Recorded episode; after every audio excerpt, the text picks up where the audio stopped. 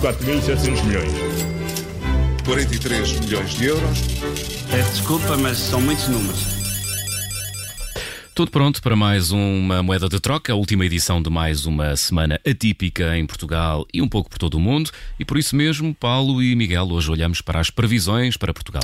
É, começam a surgir mais e mais previsões económicas para este ano. Uh, são as possíveis, uh, porque ainda vai passar muita água debaixo, debaixo das pontes. Uh, há muita informação que ainda está para vir do que se está a passar nas economias. Ontem foi a vez do Banco de Portugal fazer as suas previsões de primavera. são sempre das previsões mais aguardadas uh, no país. A data para esta divulgação já estava marcada há muito, é habitual uh, fazer-se nesta, uh, nesta altura.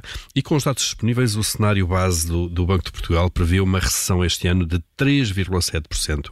É um cenário em que o país regressa com o seu PIB ao nível a que estava em 2017 e a queda não será tão acentuada como em 2012, que foi o pior ano da Troika, em que a altura altura, a altura em que a economia caiu 4%. Neste cenário, o investimento afunda, as exportações também, obviamente, e o consumo privado cai. Apenas a despesa do Estado sobe uh, numa política anticíclica uh, que já está a ir para o terreno com as medidas que têm sido tomadas.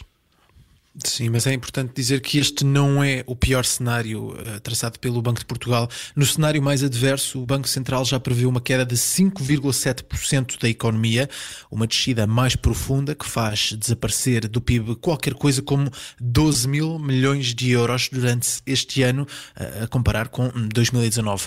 Uma crise que aparece no momento em que Portugal tinha acabado de recuperar todo o terreno que tinha perdido uh, durante a crise financeira de 2008 e, e a crise da dívida de de 2010 e 2011, uh, crises que, que, levaram o país a chamar a Troika e a pôr em prática um duríssimo pacote de, de austeridades. É, uh, vamos de recuperar, agora voltamos a tropeçar e a cair, uh, e o cenário, este cenário de devastação económica acontece um pouco por todo lado. Ontem conheceram-se as previsões da Economist Intelligence Unit, e é isso mesmo que, que, que dizem. A Itália este ano a cair 7%, a Alemanha 6,8%, a França 5%, a, a zona euro em média 5,9%. Lá por fora eh, da zona euro também eh, sempre sinais negativos na evolução do PIB. A Inglaterra a cair 5% e os Estados Unidos uma queda eh, menos profunda, de 2,8% prevista para este ano.